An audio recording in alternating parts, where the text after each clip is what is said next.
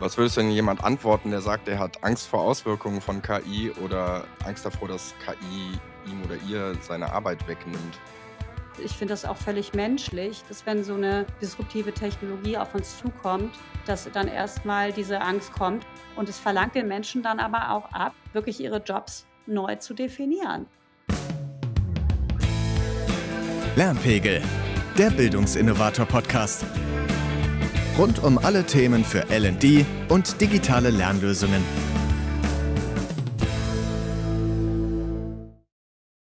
KI, also künstliche Intelligenz, ist spätestens seit der Einführung von ChatGPT Ende 2022 in aller Munde. Sie revolutioniert die Art, wie wir leben und arbeiten.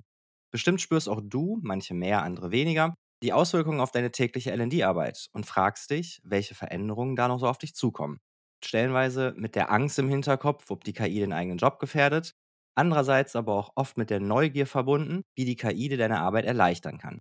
Gemeinsam mit Wilma Hartenfels schauen Marc und ich uns heute das Thema KI in LD genauer an. Wilma ist mit ihrem Unternehmen Inspired Learning in a Digital World leidenschaftliche Mitgestalterin der neuen Welt des Lernens und berät Unternehmen, Trainer und Coaches rund um den Einsatz innovativer digitaler Technologien.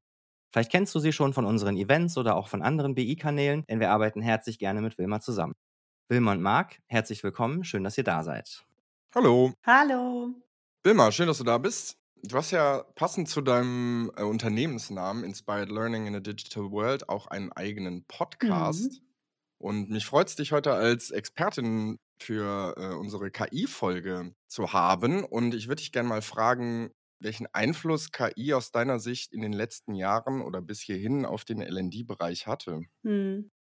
Ja, also es ist total interessante Frage, weil ich mich ja viel im LND-Bereich bewegt habe in den letzten Jahren und auch viel mit diesen Trends beschäftigt habe. Und was ich immer wieder sehe, ist, dass LND grundsätzlich leider immer etwas nachzieht, so, also etwas langsamer ist als die anderen Unternehmensbereiche, was neue mhm. Technologien mhm. angeht. Und was ich wahrgenommen habe in den letzten Jahren ist, dass es eher so ein bisschen indirekten Einfluss hatte, dadurch, dass zum Beispiel in bestimmten Learning Management Systemen, die eingeführt wurden, KI auch mit inkludiert war. Und es war aber nicht so der Riesenfokus. Man hat ja immer viel über das Thema Personalisierung und Individualisierung gesprochen, auch in den letzten Jahren und auch wie das möglich ist, weil gerade die Energieabteilung häufig sehr dünn aufgestellt ist und das natürlich schwierig ist, mhm. so zu personalisieren und jeden Lerner jeden Lernenden einzeln auch zu betreuen. Und da ist natürlich KI auch jetzt eine Riesenmöglichkeit, das zu treiben. Und auch in der Vergangenheit war da einfach die Entwicklung noch nicht da. Also das heißt, ich denke eher in der Vergangenheit mehr indirekten Einfluss. Und natürlich seit ChatGPT veröffentlicht worden ist für die breite Masse, springen da unglaublich viele LEDler drauf. Und ich habe das selten erlebt. Also dass so ein Hype um eine neue Technologie kommt und die in so einer breiten Masse auch angenommen wird. Das heißt, ich glaube, da wird sich das, was sich in den letzten Jahren vielleicht weniger getan hat, in den nächsten Jahren stark beschleunigen. Ja, es ist schon fast so eine Goldgräberstimmung, hm. ne? Äh, gerade. ja, ja. Man hat das Gefühl, dass es wird in, in jeden Bereich gerade irgendwie eingebunden. Wieso ähm, glaubst du, dass es, äh, dass der LND-Bereich da eher so ein bisschen hinterherhinkt? Woran liegt das? Wenn man in der LND arbeitet, möchte man sich ähm, immer mit Menschen beschäftigen. Also warum geht man in die Personalabteilung, warum geht man in die Personalentwicklung? Weil man gerne mit Menschen arbeiten möchte. Mhm. Und ich glaube, dass bei vielen Menschen, die diese Aspiration haben, einfach der Umgang mit der Technologie oder sagen wir mal so, der Umgang mit der Technologie etwas negativer gesehen wird oder Technologie grundsätzlich, weil immer die Angst besteht, dass das alles viel unpersönlicher wird. Ah, okay, ja, verstehe. Also das könnte ein Grund sein, aber es gibt sicher auch noch viele Mhm, andere mhm. Gründe.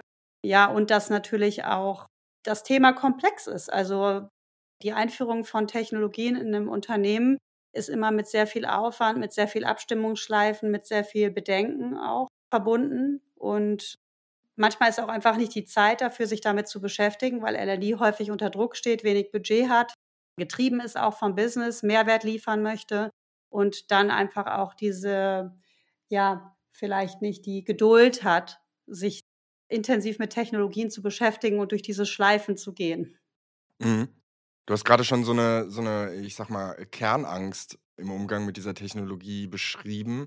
in dem Falle, dass Leute, die im LD oder HR-Bereich arbeiten, eben die Angst haben, dass das Ganze unpersönlich und vielleicht auch ein bisschen unempathisch wird, wenn man seine Lernkonzepte oder andere Dinge eben mit ChatGPT oder anderen Tools erstellt. Was würdest du denn jemand antworten, der sagt, er hat Angst vor Auswirkungen von KI oder Angst davor, dass KI ihm oder ihr seine Arbeit wegnimmt? Ist das ein Irrglaube oder ist da deiner Meinung nach in der Zukunft was dran? Nee, das ist absolut kein Irrglaube. Ich finde, das ist eine sehr, sehr berechtigte Angst. Und ich kann nur aus meiner eigenen Erfahrung erzählen, dass als ich das erste Mal von ChatGPT gehört habe, saß ich auch erst mal da und musste das erst mal zwei, drei Tage für mich so verdauen. Also ich habe da auch eine krasse Angst bekommen, was das mit mir und mit meinem Job macht. Mhm. Und ich finde das auch völlig menschlich, dass wenn so eine disruptive Technologie auf uns zukommt, dass dann erstmal diese Angst kommt und die erstmal anzunehmen und damit zu bleiben, ist wichtig und die nicht niederzumachen und zu sagen, ah, ist alles total geil, weil das ist es erstmal nicht, weil viel Veränderung auf uns zukommt. Mhm. Und es gibt ja auch Studien, unterschiedlichste Studien, aber manche Studien, die besagen, dass ChatGPT oder ähnliche Tools so 300 Millionen Jobs vernichten könnten. Und das nicht nur in repetitiven Jobs und ja, also Jobs für ungelernte Arbeiter, sondern auch in Kreativjobs, von denen man bisher immer gesagt hat, dass sie eigentlich das ausmachen, was der Mensch ist und dass das den Menschen nie abgenommen werden kann. Mhm. Also gerade jetzt, wenn man sich Bildbearbeitungs- oder Bilderstellungstools anguckt, Videoerstellungstools, auch das Thema Skripte für Filme zu erstellen, das sind ja alles hochkreative Aufgaben, die da auch übernommen werden können. Und von da aus ist diese Angst absolut berechtigt. Und gleichzeitig ist es wichtig zu sagen, dass ich denke, dass wir keine Wahl haben, weil die Technologie wird nicht weggehen. Und deswegen habe ich für mich irgendwann so diese Coping-Strategie gefunden, dass ich gesagt habe, ich muss mich damit beschäftigen. Ich muss gucken, an welchen Stellen mir das hilfreich sein kann, an welchen Stellen ich es auch einsetzen möchte und diese Entwicklung auch mitzugestalten. Also da ist eine große Verantwortung, die wir haben, weil wenn wir das so, ja, quasi aus der Hand geben, dann wird das vielleicht nicht in unserem Sinne gestaltet werden. Und da braucht es viel Neugier und Freude einfach auch. Und natürlich gleichzeitig einen sehr realistischen Blick auf die Dinge hm, und auch einen verantwortungsvollen Umgang damit. Ja, klingt gut. Also 300 Millionen Jobs ist natürlich irgendwie eine krasse Zahl, die du gerade genannt hast. Mhm. Und ich glaube, der Ansatz, sich damit zu beschäftigen, ist schon fast unumgänglich geworden, oder? Also ich glaube, wenn man in einem dieser Jobs arbeitet, die sowohl sich mit Texten als auch mit Bildbearbeitung, als auch vielleicht mit so einer kreativen Erstellung von Konzepten beschäftigt, sollte man sich zumindest mal mit den Vor- und Nachteilen dieser jeweiligen Tools beschäftigt haben, oder? Absolut.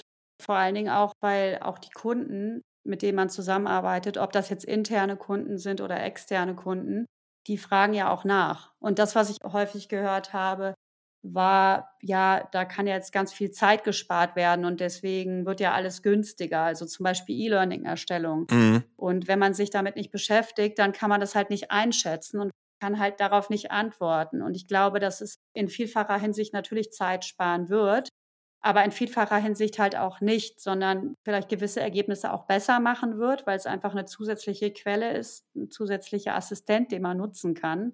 Und dafür muss man aber wirklich damit im täglichen Doing arbeiten, um das einschätzen zu können und dann entsprechend auch Kunden besser zu beraten oder auch zu erzählen, wie man es einsetzt, wozu man es einsetzt und ob es Dinge wirklich schneller macht oder eher besser und darauf halt die gute Antwort zu haben.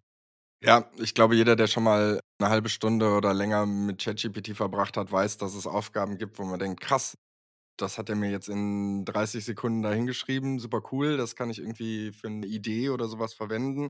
Und dann gibt es Dinge, wo man denkt, das sollte doch so einfach sein, dass er das mhm. hinkriegt. Und dann sitzt man dann eine halbe Stunde dran und schreibt Prompt um Prompt und es kommt irgendwie nicht das raus, was man sich eigentlich vorstellt das ist halt ein Skill, der jetzt mittlerweile auf die Liste der vielen Skills von Mitarbeitenden kommt, der eigentlich unerlässlich mhm. wird. Und da denkt man dann am Ende auch manchmal, hätte ich es doch lieber direkt selber gemacht. Das wäre ja, schneller genau, gewesen. Ja. ja. Ganz genau, auf jeden Fall, ja. Es geht man mit gutem Willen rein und guckt nachher auf die Uhr und denkt sich, jetzt habe ich hier anderthalb Stunden Prompts geschrieben, das hätte ich in der Zeit auch einfach selber machen können. Ja, und das ist die Lernerfahrung, die man da auch machen muss. Also da auch nicht frustriert zu sein und direkt zu sagen, das ist alles totaler Mist, sondern einfach zu sagen, okay, das hat jetzt halt nicht funktioniert, abhaken und vielleicht lerne ich ja was draus, hoffentlich lerne ich was daraus und mache es beim nächsten Mal dann anders. Aber um, ähm, vielleicht mal unseren HörerInnen dann ein paar coole Tipps mit auf den Weg zu geben, was wo würdest du denn, ich sag mal, Vorteile der Nutzung solcher Tools sehen und vielleicht auch mögliche Herausforderungen, vor allen Dingen, wenn man KI jetzt in LND integriert? Also mal auf den LND-Bereich geschaut. Also ich denke schon, dass ChatGPT und künstliche Intelligenz grundsätzlich uns viel Arbeit abnehmen können, vor allen Dingen repetitive Arbeit, Dinge, die wirklich auch absehbar sind, dass es uns dadurch auch Zeit für andere Tätigkeiten geben kann, die vielleicht ein bisschen mehr Spaß machen. Das denke ich schon. Mhm. Also es gibt ja auch zum Beispiel KI-Tools im Bereich der Produktivität, die also Prozesse zum Beispiel vereinfachen, beschleunigen, automatisieren. Mhm. Und das sind so Dinge, also da muss ich ganz ehrlich sagen, da kann ich auch noch ganz viel lernen. Ne? Ich mache noch super viel manuell. Und ich denke, dass da ja, da, da gibt es auf jeden Fall viele Möglichkeiten. Und was auch ganz wichtig ist, also ich glaube, viele sprechen immer davon, dass es uns irgendwie Arbeit abnehmen kann und uns beschleunigen kann. Und ich sehe die Beschleunigung manchmal auch ein bisschen kritisch, weil ich glaube, an der einen oder anderen Stelle wäre es gut, wenn wir einfach mal ein bisschen Schritt zurücktreten und ein wenig länger über die Dinge nachdenken. Ja? Mhm. Das sollten wir schon tun, weil das eine Herausforderung ist, dass wir irgendwie irgendwann gar nicht mehr nachdenken und dass unser Gehirn verkümmert. Also gerade bei älteren Menschen sagt man ja immer, macht Gehirntraining, damit euer Gehirn auf der Höhe bleibt. Mhm. Und ich habe das Gefühl, dass wir jetzt teilweise schon in sehr jungen Alter anfangen, irgendwie, ja. Äh, Denkprozesse auszulagern. Genau, ja. genau. Und das ist auch eine große Gefahr. Und gleichzeitig kann uns künstliche Intelligenz aber auch einfach besser machen. Also unsere Schwächen auszugleichen, wie zum Beispiel, wenn wir erkennen, dass wir nicht so kreativ sind. Ich zum Beispiel tue mich schwer, wenn ich mir fünf kreative Trainingstitel überlegen soll. Und dafür kann ich ChatGPT super nutzen. Ich bin aber total gut im Schreiben. Ich kann total gut E-Mail-Texte schreiben. Und dafür würde ich ChatGPT dann weniger nutzen, weil für mich dauert es dann länger, den Prompt zu schreiben, als die E-Mail einfach selber zu verfassen. Ja. Und deswegen, da gibt es schon sehr, sehr viele Vorteile. Gleichzeitig, wie gesagt, das Thema mit dem Gehirn sollten wir nicht aus dem Blick verlieren. Es wird auf jeden Fall für größere Umwälzungen im Jobmarkt sorgen. Und mir wird da aber nicht zu Angst und Bange, letzten Endes, weil die Industrialisierung und viele andere Entwicklungen auch schon für extreme Verschiebungen im Arbeitsmarkt gesorgt haben. Und ich sehe das einfach als die nächste große Revolution an. Mhm. Und es verlangt den Menschen dann aber auch ab, wirklich ihre Jobs neu zu definieren und zu gucken, wie kann ich effektiv mit der KI zusammenarbeiten und natürlich dadurch auch lebenslang zu lernen, einfach zu gucken, wie kann ich immer besser auch gemeinsam mit der Technologie besser werden. Und gleichzeitig stellt uns das für große ethische Herausforderungen. Also das ist auf jeden Fall so ein Punkt, der nicht unerwähnt bleiben sollte, wo natürlich auch viele Regierungen und auch die EU und so weiter schon dran sind, um da Richtlinien festzulegen und zu gucken, wie können wir verantwortungsvoll auch mit der KI umgehen. Ja, danke. Bevor wir nochmal genauer auf die ethischen Dinge blicken, sagst du, also diese repetitiven Aufgaben, die dir KI abnehmen kann, das ist eine gute Sache, aber man muss schon individuell für sich selbst rausfinden, welche diese repetitiven Aufgaben sind. Du würdest jetzt sage ich mal, keine Liste an die Wand hängen, wo drauf steht, das und das und das macht ihr bitte mit ChatGPT und das und das und das macht ihr bitte alleine, sondern man muss schon, wie du sagst, also E-Mails schreiben oder Texten oder sowas fällt dir eher leicht. Das fällt aber Person B dann vielleicht ein bisschen schwerer. Mhm. Dann nutzt die eben ChatGPT dafür und ähm, du nutzt es dann eben für kreative Trainingstitel an dem Tag. Ja, ja, und ich finde auch, also ich finde, es ist eine Riesenchance in der ganzen Entwicklung, uns als Menschen auch nochmal neu zu definieren und zu überlegen, wer sind wir eigentlich und was wollen wir eigentlich? Und das Thema repetitive Aufgaben, das klingt erstmal so, ach ja, repetitive Aufgaben sind lahm, aber man darf nicht vergessen, manche Menschen mögen repetitive Aufgaben nicht jeder will kreativ arbeiten und dauernd irgendwie seinen Job neu definieren. Und von da aus gibt es uns, glaube ich, auch die Chance, irgendwie zu überlegen, was machen wir denn eigentlich mit Freude und wie können wir die KI einsetzen, dass wir mehr Zeit für die Tätigkeiten haben, die wir mit Freude machen und die Tätigkeiten, die uns halt nicht so viel Spaß machen. Also ich zum Beispiel erstelle nicht so gern PowerPoints, dann halt die PowerPoint von der KI zu erstellen. Meine Schwester, meine Zwillingsschwester, die macht das super gerne. Mhm. Ja, die erstellt sehr gerne PowerPoints und äh, guckt, wie das visuell so passt und so. Die würde dann wahrscheinlich die KI für eine andere Tätigkeit nutzen. Ja, spannend. Ich habe mir mal so ein paar Beispielfragen mhm. aufgeschrieben in Bezug auf ethische und auf sagen wir mal, ethische Herausforderungen wie zum Beispiel Datenschutz oder sowas. Aber bevor ich das tue, würde ich nochmal fragen, findest du, dass wir in Deutschland dann spezielleren Blick drauf haben? Und also ich habe die Erfahrung gemacht, dass in zum Beispiel in den USA dieser KI-Hype total mit offenen Armen in Anführungszeichen empfangen wird und hier schon eher so ein bisschen die Zweifler Oberhand gewinnen, wenn du weißt, was ich meine.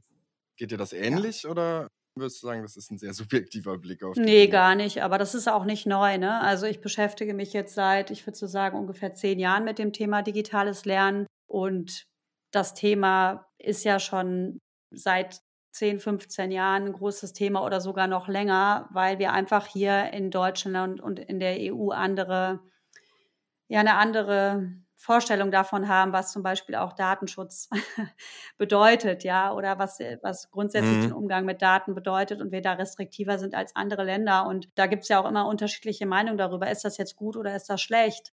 Manche sagen sogar, das ist total gut, das ist unser USP auch als Europa, dass wir damit Mhm. nicht so offen umgehen und ist natürlich auch irgendwo 'n Hemmschuh, sodass Unternehmen in Deutschland und Europa, denke ich, mit dem Thema digitales Lernen grundsätzlich sehr viel zögerlicher waren als jetzt die USA beispielsweise. Das ist quasi so 'n Wechselspiel aus Innovation und Sicherheit, ne? Total, Man ja. tendiert entweder mal in die eine oder in die andere Richtung, ja. Ja, und ich muss sagen, ich habe dazu auch keine klare Meinung, weil ich, äh, als ich im Unternehmen war und einfach durch unglaubliche viele Schleifen mit dem Datenschutz gehen musste, wenn ich irgend 'n doofes Webinar-Tool einführen wollte, dann habe ich echt gekotzt. Also, das fand ich ganz schrecklich. Ja. Und aber wenn man hört, was teilweise mit den Daten passiert und was große Konzerne damit machen, dann denke ich mir so, es ist gut, dass wir das haben. Also, ich finde da auch 'ne Balance zu finden zwischen dem Experimentieren und dem Neues auch zulassen und dann aber auch auf 'ne verantwortungsvolle Weise. Und da müssten wir eigentlich viel mehr mit Ländern auch zusammenarbeiten, also länderübergreifend, international und gucken, wie können wir da irgendwie so 'ne gute Balance für für die Welt finden, weil das ist 'n planetares Problem oder 'ne Herausforderung und nicht nur, was Mhm. sich auf einzelne Länder bezieht. Genau, also ich meine, wenn man mal betrachtet, wie lange jetzt mal mit Blick auf Deutschland wir gebraucht haben, um ein Datenschutzgerüst fürs Internet einigermaßen sicheres Datenschutzgerüst fürs Internet, äh, hinzukriegen, dann kann man sich nur fragen, wie lange das dauert, bis wir das für die KI-Tools tatsächlich auch haben, ne? Ja. Das wird ja auch noch mal 'n Weilchen dauern. Absolut. Und die Politik kennt sich da natürlich auch nicht immer am allerbesten aus, ne? Also, die holen sich natürlich auch Berater ran, die das können und wissen, aber auch da müssen wir jetzt wirklich schnell vorangehen, um Klarheit zu schaffen. Bevor wir uns jetzt mit dem Thema Digitalität in deutschen Behörden beschäftigen, stelle ich lieber mal die nächste Frage. Gute Idee. Genau, diese Beispielfragen nämlich. Ich stelle mir mal vor, ich bin Mitarbeiter in 'nem L&D-Bereich und ich will jetzt möglichst sicher diese Tools nutzen. Erste Frage, die ich mir stellen würde, wäre: Muss ich denn angeben, dass ich ChatGPT genutzt habe für meine Arbeit? Und wie gehe ich vielleicht vor, 'n Schritt zurückgestellt, wenn ich das überhaupt nutzen will? Also, ich glaube schon, dass man transparent sein sollte, wenn man zum Beispiel komplette Texte oder E-Learnings oder was weiß ich was mit ChatGPT erstellt, dann Mhm. transparent zu sein, wo kommt das her? Also, ich finde, das gehört sich einfach. Allerdings fließt ChatGPT als Assistenz ja in so viele Aufgaben ein, wo dann es sich dann um 'ne Kombination von meiner eigenen intellektuellen Leistung handelt in Kombination mit der Technologie. Und da finde ich's schwierig, ne, weil ich glaube, dass uns solche Assistenten täglich begleiten werden und dann steht dann irgendwann überall KI drauf. Mhm. Es kommt so 'n bisschen drauf an, also, wenn man Dinge öffentlich macht, Texte öffentlich macht und da große Anteile auch von KI drin sind, dann finde ich's immer gut zu sagen, mit freundlicher Unterstützung von ChatGPT oder irgendwelchen anderen Tools. Und gleichzeitig muss es aber auch da 'ne Balance geben, aus meiner Sicht. Ja, auf jeden Fall. Und natürlich auch die Rechte ich glaube, da ist es klar, die hat natürlich der Tool-Provider erst mal. Also, wenn ich jetzt 'n Text komplett von ChatGPT so kopiere, dann liegt das Recht eigentlich bei OpenAI. Und eigentlich kann natürlich, weil die KI ja so in dem Falle funktioniert, dass sie auf Basis von Wortwahrscheinlichkeiten agiert, das nicht komplett so nachvollzogen werden, dass es im Prinzip dort generiert worden ist. Aber auch da fragt man sich immer: „Was ist meine eigene Ethik? Was habe ich für eigene ethische Richtlinien für meine Arbeit und möchte ich das, was nicht von mir kommt, auch als das ausgeben?“ Und ja, da bin ich schon eher für mehr Transparenz auch, was mich da unterstützt hat oder ja, woher die Sachen kommen. Das macht es aber auch schwer in der Prüfung, ne, muss man sagen. Ja. Also ähm, dadurch, dass es ja auf Textwahrscheinlichkeiten basiert, ist es sehr schwer, dass Plagiatssoftware oder so diese Texte tatsächlich erkennt. Und ich glaube auch, dass es in der nächsten Zeit relativ schwer wird für diese Software, diese zu erkennen, weil ich diese KI-Tools meistens immer einen Schritt voraus sind. Mhm. Ja, das ist, äh, ich glaube schon, dass da auch die Tools besser werden. Also KI-generierte Bilder, Texte und so weiter zu erkennen. Da wird es auf jeden Fall einen Boom geben an Tools äh, zukünftig. Ja, und gleichzeitig, ich weiß nicht, irgendwie habe ich das Gefühl, dass wir Menschen teilweise schon ganz gut ein Gefühl dafür bekommen können, wo nur Technologie drinsteckt oder KI und wo auch der Mensch beteiligt war.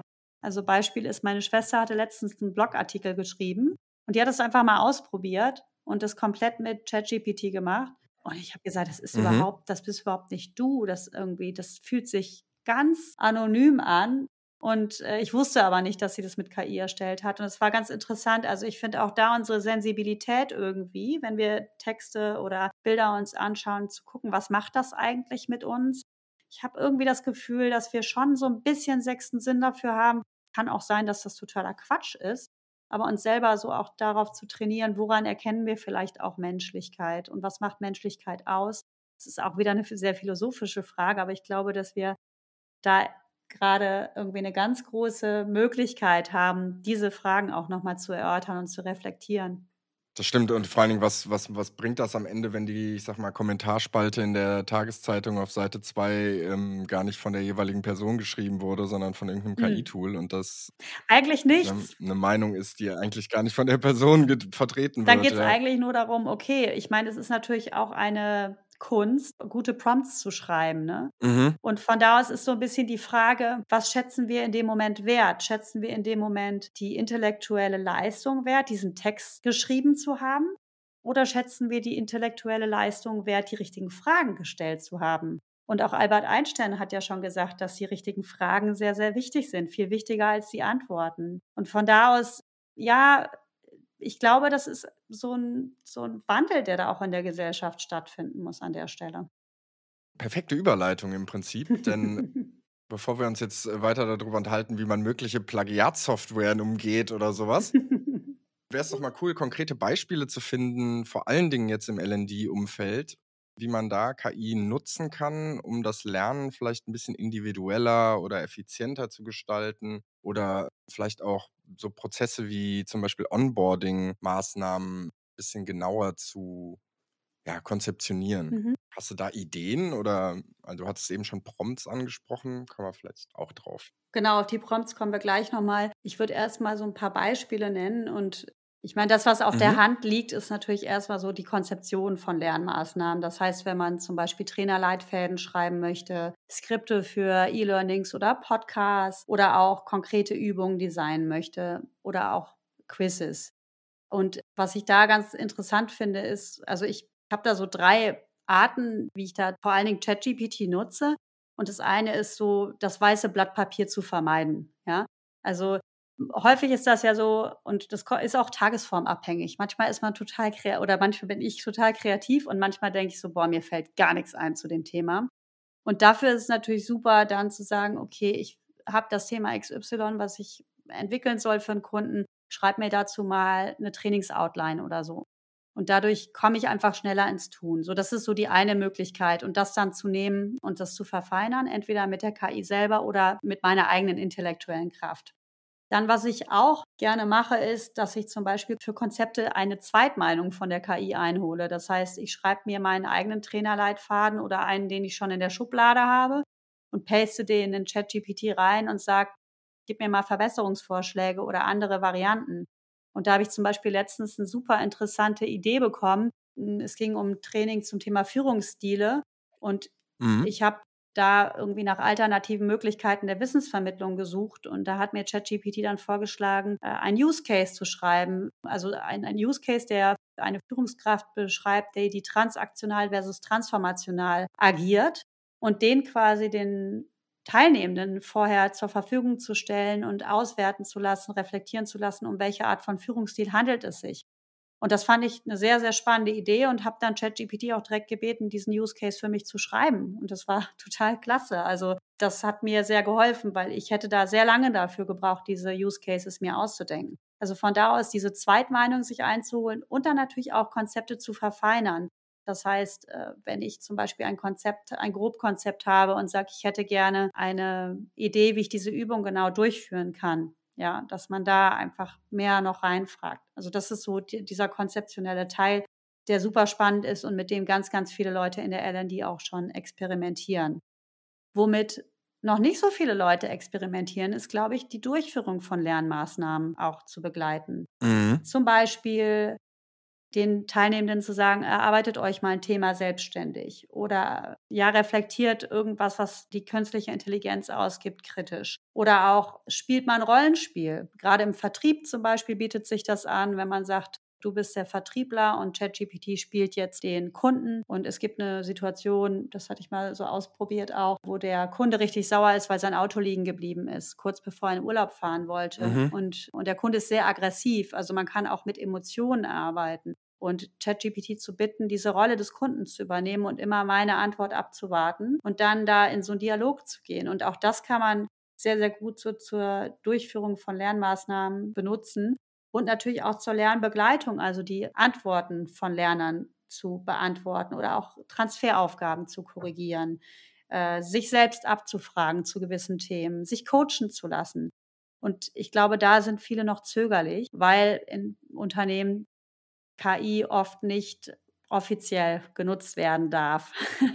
Und das, dann ist das okay, natürlich ja. immer so ein bisschen schwieriger. Das ist so, sind so zwei, drei Bereiche und natürlich auch andere Dinge, die so drumherum um das Thema Lernen wichtig sind. Und zwar die Kommunikation von Lernmaßnahmen, also die einfach auch professioneller, stringenter zu gestalten, weil LND dafür nie Zeit hat. Ja, und selten auch genug Unterstützung ja. von Corporate Communications oder so. Ich weiß das aus eigener Erfahrung.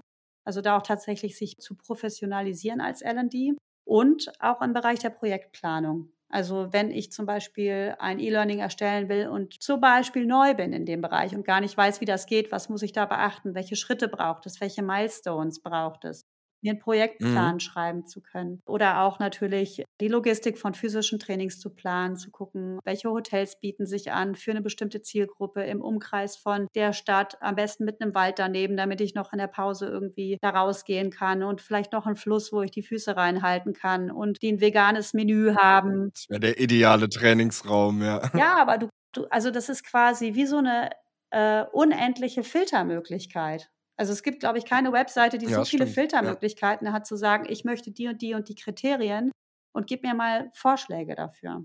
Und es gibt ja auch immer wieder Use Cases von Leuten, gerade wenn man irgendwie auch privat darüber mit, mit Freunden oder so spricht, wo man denkt, Ach, dafür hast du das benutzt? genau. so, ähm, ja. äh, Wäre ich überhaupt nicht auf die Idee gekommen, mir, weiß ich nicht, von ChatGPT Urlaubsrouten erstellen zu lassen, damit ich nicht irgendwie Wege doppelt laufe, in, wenn ich einen Städtetrip mache oder sowas, äh, habe ich die Tage gehört. Mhm. Wäre ich nie drauf gekommen. Oder Einkaufslisten zu erstellen oder sowas ganz für einen privaten Gebrauch, sage ich jetzt mal, ne? was äh, total basic ist. Was ich super spannend fand, da ich, also würde ich sagen, jetzt privat, äh, beziehungsweise auch im Job das Tool eher dazu nutze, um so ins Tun zu kommen. Ne? Das war der erste Punkt, den du, den du genannt hattest, dass ich irgendwie entweder selber keine Idee habe oder sage so, gib mir doch mal eine andere Idee. Dieses Tackeln der eigenen Vorstellungen und Ideen und vielleicht auch Konzepte finde ich total spannend, dass man halt sagt, okay, ich würde den Plan, sagen wir jetzt mal ein, ein Konzept für ein E-Learning oder sowas so schreiben was hast du denn für eine Idee? Und ich sag mal, die Verbindung aus meiner Idee mit der Idee von dem KI-Tool, welches es dann auch immer ist, ergibt ja dann schon ein individuelles Ergebnis, was ja auch gar nicht dann in dem Falle, ich sag mal, datenschutzrechtlich oder so ein großes Problem darstellt, ja. weil es ja dann schon wieder eine eigene Idee eine ist. Eine Kombination. Und ich glaube, das ist das, was du meintest eben, damit, dass man das sozusagen als verlängerten kreativen Arm mhm. nutzt und nicht als Möglichkeit, sich ja, Aufgaben zu ersparen in dem Sinne. Und eine weitere Chance, die ich auch noch sehe, ist, also aus meiner Erfahrung geht LND manchmal so ein bisschen an der Zielgruppe vorbei, um das jetzt mal milde gesagt auszudrücken, weil die PE häufig nur mit zum Beispiel den HR-Business-Partnern kommuniziert, aber nicht direkt mit der Zielgruppe. Also das ist einfach ein strukturelles Problem in vielen Unternehmen, Und ich finde auch da kann die KI sehr stark helfen, Lernmaßnahmen noch zielgruppengerechter zu gestalten. Das heißt, wenn man eine Persona erstellt hat, die man natürlich erstmal selber erstellen muss, weil man selber kennt sein Unternehmen und seine Pappenheimer am besten und in, in, Rücksprache natürlich auch und Interviews mit der Zielgruppe und dann das eingibt und sagt, so und so sieht die Persona aus, für die ich die Lernmaßnahme entwickeln möchte und das und das sind meine Trainingsziele, also auch im Sinne zum Beispiel der Blumschen Taxonomie. Bitte gib mir eine Lernmaßnahme, die zu dieser Zielgruppe und zu diesen Lernzielen passt ich glaube, das kann auch noch mal echt powerful sein. Und das heißt nicht, dass man das immer komplett nur von der KI machen lassen muss, sondern man kann natürlich da auch eine Kombination wählen. Mhm. Oder auch einfach als Tipping Point, damit man eben eigene Ideen basierend Ja, darauf generieren ja, kann. Ne? Also ich finde das als Brainstorming-Tool unfassbar total. mächtig. Ja. Also wie als hätte man so einen Ja, Sparringspartner. und natürlich, äh, um, um das nochmal abzuschließen, das Thema, wir haben natürlich jetzt viel über ChatGPT und Co. gesprochen. Und gleichzeitig gibt es Mhm. natürlich ganz viele andere KI-Tools, mit denen ich vor allen Dingen Trainingsmaterialien erstellen kann. PowerPoints, Bilder und so weiter und so fort, mit denen ich Podcasts transkribieren kann, einfach auch im Sinne von ja, Barrierefreiheit vielleicht auch unterstützen kann. Weil Barrierefreiheit war ja bisher immer so ein schwieriges Thema, weil das so unfassbar aufwendig war, die ganzen Podcasts zu transkribieren oder Videos zu untertiteln oder wie auch Mhm. immer. Und auch das wird ja jetzt viel, viel einfacher. Also ich glaube, da haben wir auch eine Chance, nochmal Inklusion ganz anders zu leben im LD-Kontext. Damit wir vielleicht nicht die ganze Zeit über ChatGPT reden, hast du ein paar Beispiele? Für Tools meinst du jetzt?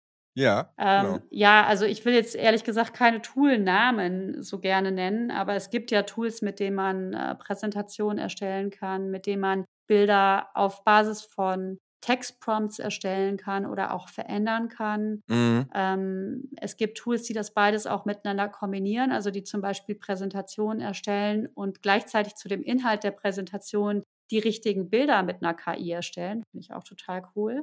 Und was ich auch schön finde, gerade wo wir ja jetzt im Podcast sind, diese Podcast-Tools, die direkt den Podcast transkribieren und wo man den Podcast dann nicht mehr anhand der Audiospur, die man sieht, schneidet, sondern indem man die Textbausteine rausschneidet, die man nicht drin haben will. Und Ms und Äs auch rausschneidet. Also das ist total super. Dadurch kann die Qualität dann auch nochmal verbessert werden. Das sind jetzt nur, also es ist ein Beispiel von vieren und es gibt, glaube ich, im Moment über 2000 KI-Tools auf dem Markt. Also der Markt ist total unübersichtlich, was das angeht und da wird sich auch noch viel tun. Ja, und der verändert sich halt auch so unfassbar Mhm. dynamisch gerade. Ne? Also ein Tool, was, ich denke jetzt da persönlich gerade an Bildgenerierung, da gab es ja ein Tool, was am Anfang allen davon gelaufen ist. Das ist jetzt schon vielleicht nur noch, ich sag mal, das Tool der zweiten oder dritten Wahl, weil andere da so schnell nachgezogen Absolut. haben, dass ähm, die mittlerweile besser Ja, geworden sind. und Ne? ähm, genau, und was ich gerne noch erwähnen würde, ist natürlich die, diese ganzen Produktivitätstools. Also wirklich geht nicht nur, das ist jetzt an die Zuhörer und Zuhörerinnen, geht nicht nur auf die Kreativtools, die euch konzeptionelle Arbeit machen, sondern auch guckt mal, was es für Prozesse in eurem LD-Bereich gibt, die vielleicht repetitiv sind, die vereinfacht werden können, so tägliche Aufgaben, die einfach viel Arbeit machen und wie man die halt mit Produktivitätstools auch vereinfachen kann. Das ist ein sehr guter Tipp. Ich glaube, Sebastian hat uns noch ein paar Fragen mitgebracht, die uns aus der Community erreicht haben, Mhm. die er gerne an dich stellen würde, wenn das okay ist. Sehr gern. Das ist ja richtig. Besonders da wir davon ausgehen, dass das sicherlich auch für unsere Zuhörerschaft äh, von Interesse sein wird. Ihr habt jetzt eben schon öfters die Prompts erwähnt. Ich weiß nicht, ob du äh, bei deiner Antwort gleich in einem Halbsatz nochmal kurz erwähnen kannst, was man sich genau darunter vorstellt, damit quasi alle oder vor allem die Zuhörer on the same page sind.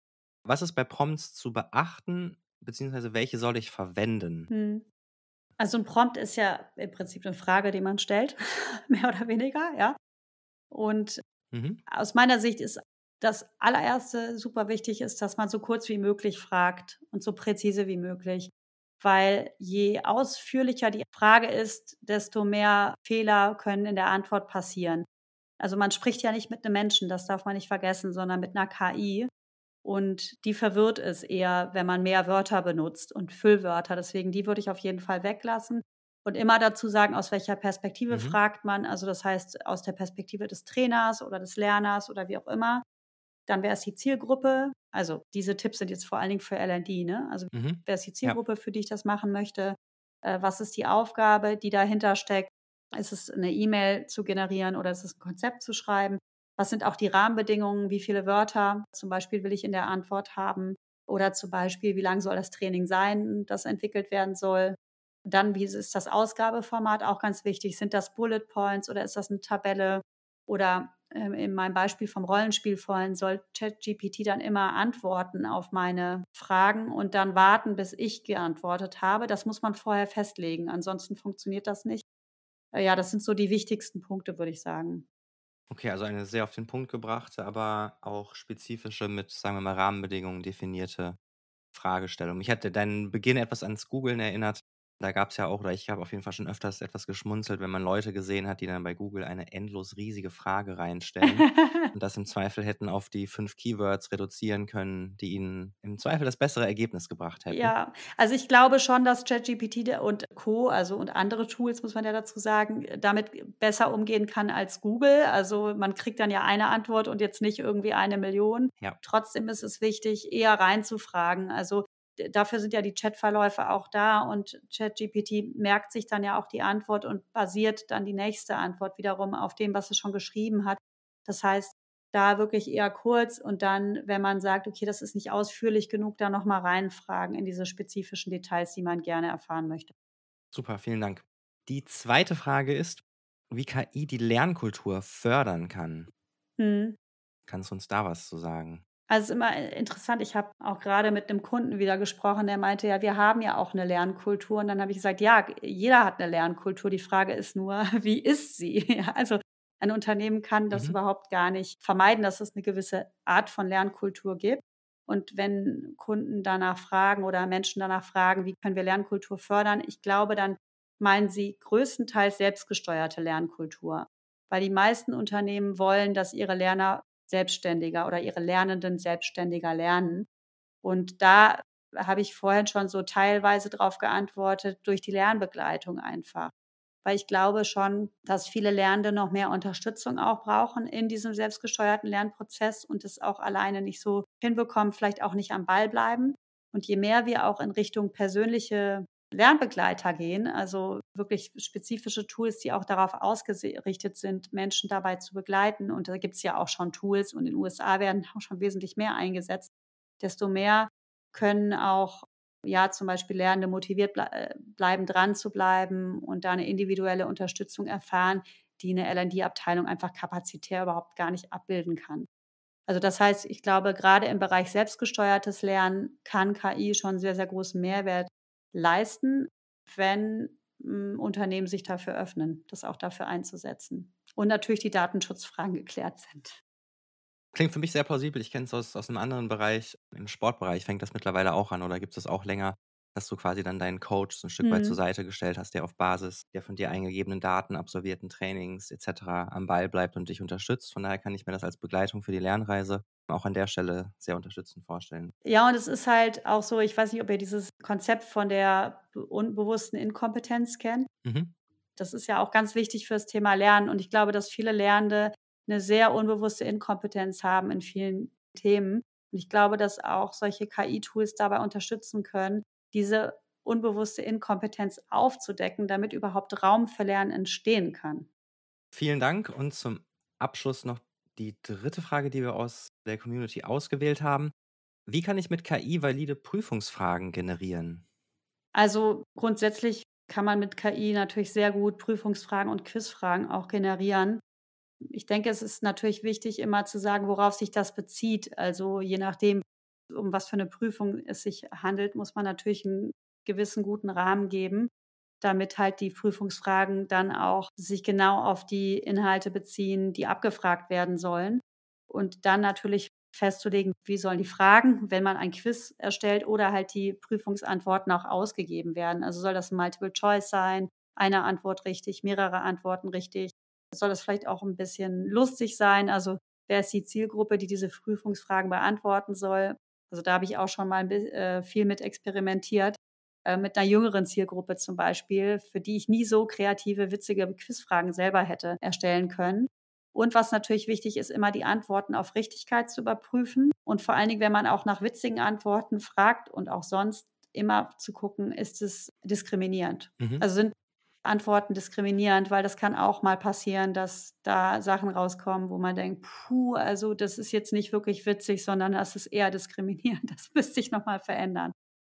Ja, aber es funktioniert super. Ich finde gerade die Überprüfung wichtig. Ich habe es irgendwie gesehen bei den Zitaten, die es im Zweifel nie gegeben hat, die man sich da stellenweise Mhm. ausspucken kann oder die dann da erstellt werden. Da sind ja so ein paar Fallstricke, wo man definitiv aufmerksam sein sollte. Ja, oder auch Quellenangaben. Ich frage nie danach, welche Bücher kannst du mir empfehlen. Das ist eine absolute Katastrophe, weil dadurch, dass es auf Wortwahrscheinlichkeiten basiert, ist es eine absolute Halluzination von irgendwelchen Quellen, die es im Zweifelsfall überhaupt gar nicht gibt. Mhm. Also da muss man wirklich ganz, ganz vorsichtig sein.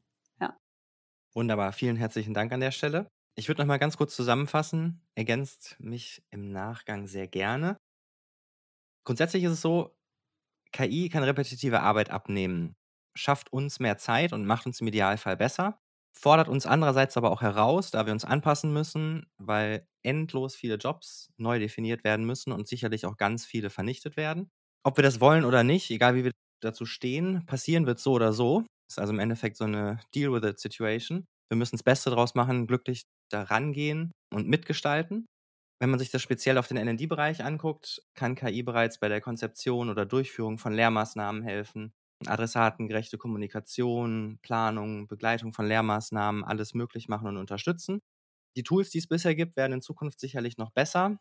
Und sagen wir mal, als Handlungsempfehlung kann man sagen, dass man die KI als hart arbeitenden Assistenten nutzen soll, es ausprobieren soll, im Zweifel einfach mal als Sparring-Partner heranziehen. Und wie du eben gesagt hast, ich glaube, du hast das Einstein-Zitat erwähnt, aber ist ja grundsätzlich abseits auch von KI bereits so, dass die richtig formulierte Frage, in diesem Fall prompt, bereits der, der richtige Weg zur halben Antwort ist oder die halbe Lösung schon mal bietet. Sprich, je genauer und besser man da formuliert und weiß, was man denn möchte, desto besser ist auch die Antwort. Würdet ihr beiden noch was ergänzen mögen? Mir ist noch eingefallen, da wir eben über das Thema Datenschutz gesprochen hatten, dass man natürlich, vor allen Dingen, wenn man sensible Kundendaten hat, super aufpassen muss, was man in diese Tools Mhm. einspeist. Ich weiß nicht, ob wir da jetzt explizit drüber Mhm. gesprochen hatten, aber da sollte man auf jeden Fall sehr, sehr sensibel mit umgehen und im Zweifelsfalle es lieber nicht in das KI-Tool speisen, als jetzt irgendwelche Dinge, die vielleicht in einem Non-Disclosure Agreement oder Ja. sowas festgehalten wurden, auf einmal da in ein OpenAI-Tool oder in ein anderes Tool hier einzuspeisen. Oder zumindest Rücksprache halten. Es gibt ja Kunden, die das auch intern für sich schon definiert haben, dass quasi da gar keine Daten rein sollen. Von daher ja. Also da lieber nochmal nachfragen, ähm, sobald es an Themen und Inhalte geht, wo man denkt, so, ah, das ist jetzt vielleicht irgendwie ein bisschen sensibel, da würde ich aufpassen, lieber nochmal nachfragen und dann kann man das, sobald man das Go dafür hat, natürlich gerne nutzen, ja. Mhm. Ja, ich hätte äh, kurz noch drei Ergänzungen. Und zwar, kurz drei, ganz schnell drei. Und zwar, das, das eine ist so, ich glaube, die Kreativität von ChatGPT und Co. wird nur durch unsere Kreativität, die intelligenten Fragen zu stellen, eingeschränkt. Das heißt, ich denke, dass diese Tools noch viel mehr Mhm. können, als wir denken. Nur es geht darum, auch das wirklich, und das ist der, der zweite Tipp, einfach es auszuprobieren, es wirklich in jedem Arbeitsschritt einfach einzusetzen und zu schauen, wie kann ich das nutzen, zu experimentieren und natürlich ohne irgendwelche unternehmensinternen Daten da reinzugeben. Das ist ganz, ganz wichtig und das quasi sozusagen in den Alltag mit einfließen zu lassen. Und darauf bezieht sich der dritte Tipp, auch zu gucken, ja, wie kann ich eigentlich die Interaktion von Mensch und Maschine entsprechend gestalten und wie kann ich zum Beispiel, wenn ich Führungskraft bin, auch meine zukünftig hybriden Teams, die aus Menschen und Maschinen bestehen, auch entsprechend führen. Weil das ist nochmal eine ganz neue Frage. Ich will jetzt das Fass nicht aufmachen, vielleicht machen wir dazu nochmal eine Folge irgendwann. Gerne. Ja. Aber ja, aber das ist ein, ein großes Thema und äh, das auch zum Beispiel als Führungskraft nicht zu ignorieren, dass das da ist. Weil das ist da und Menschen werden das Mhm. nutzen. Einfach zu gucken, wie können wir gut damit umgehen. Ich glaube, wir stehen da am Anfang einer super interessanten Evolution, ähm, wie Mensch und künstliche Intelligenz da Mhm. zusammenarbeiten werden. Ne? Man erinnert sich nur an die ersten Handys, die man genutzt hat, zum Telefonieren und zum SMS-Schreiben und wofür man die Dinger heute benutzt. Und das waren 25 Jahre oder so. ja, Ne? Äh, Also ging auch super Und schnell. anfangs hätte auch keiner geglaubt, wie sehr und abhängig wir mittlerweile Mhm. davon sind oder Mhm. wie viel Zeit wir damit verbringen und was alles ohne gar nicht mehr möglich ist. im Prinzip, KI ist ja schon überall in unserem Leben, vor allen Dingen in unserem Privatleben, überall.